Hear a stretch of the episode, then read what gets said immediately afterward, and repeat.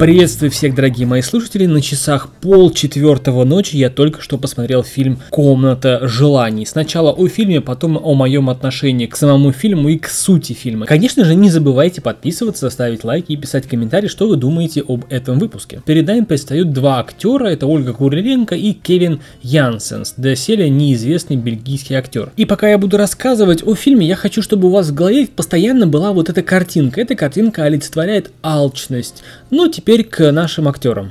Они играют супружескую пару, которая въезжает в уединенный особняк. Он художник, она переводчица, этакие, знаете, буржуазии. В общем, а, занимаясь ремонтом старинного своего особняка, ну, так сказать, обустраивая гнездышко, они обнаруживают замурованную комнату, которая исполняет любое ваше желание. Просто стоит его озвучить. Например, хочу еще бы бутылочку виски и хопа, она появляется. Виски это было только начало. Миллионы долларов, пожалуйста. Несколько сотен оригиналов картины Ван Гога одной и той же, пожалуйста. На роскошные наряды, пожалуйста. Бриллианты, пожалуйста.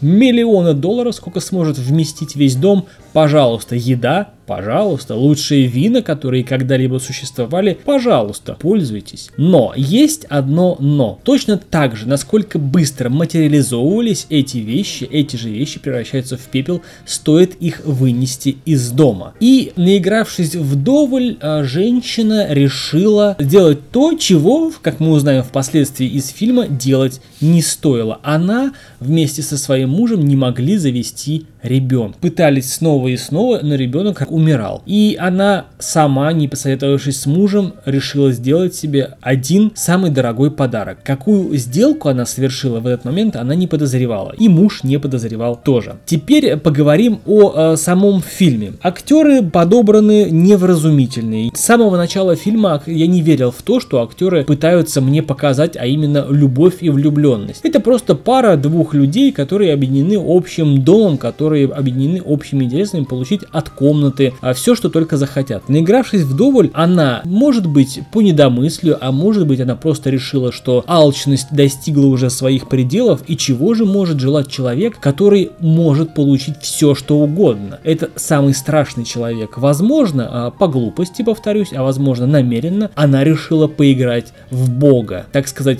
потрепать старого всемогущего по бороде и сравниться с ним. То есть, так как она не могла завести детей, она решила его заказать себе в комнате. Тем самым она свою жизнь и жизнь ребенка вновь полученного и жизнь своего супруга поставила на кон. Сможет ли она вынести это могущество, иметь то, что только пожелаешь, иметь э, возможность создать жизнь, не прилагая к этому усилий, иметь возможность создать жизнь из ничего, только силы мысли, а если быть точнее, силы слова. Вспоминаем священное писание, как был создан мир и что вначале было слово, и слово было у Бога. Позже они понимают, что комната и весь дом это как большой 3D принтер. Он делает все, но нельзя ничего вынести за пределы. Это такая кара. Я не буду раскрывать подробности фильма, но вы понимаете, к чему я. Либо посмотрите этот фильм. Фильм хорош лишь тем, что он заставляет задуматься о том, что, парни, задумайтесь, о том, что алчность не имеет пределов. Если вы э, приобретете самое дорогое колье, она захочет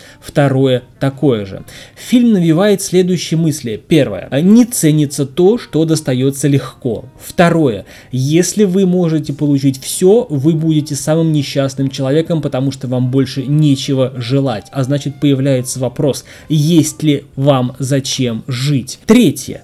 Если вы можете получить все, что угодно, но вы не можете показать это другим, то есть вынести на улицу, имеет ли это ценность для вас, если для всех остальных это вне пределов вашего дома лишь прах и пепел. Так зачем же обладать всеми сокровищами этого мира, если нельзя ими пользоваться и распоряжаться, если нельзя ими поделиться? Получается, что весь этот дом это огромный такой центр испытаний на алчность, насколько велика она в каждом человеке. Мне тут же, вот тут же вспоминаются слова знаменитого старика Эрнеста Хемингуэя об алчности как раз. Дайте человеку необходимое, и он захочет удобств. Обеспечьте его удобствие, и он будет стремиться к роскоши.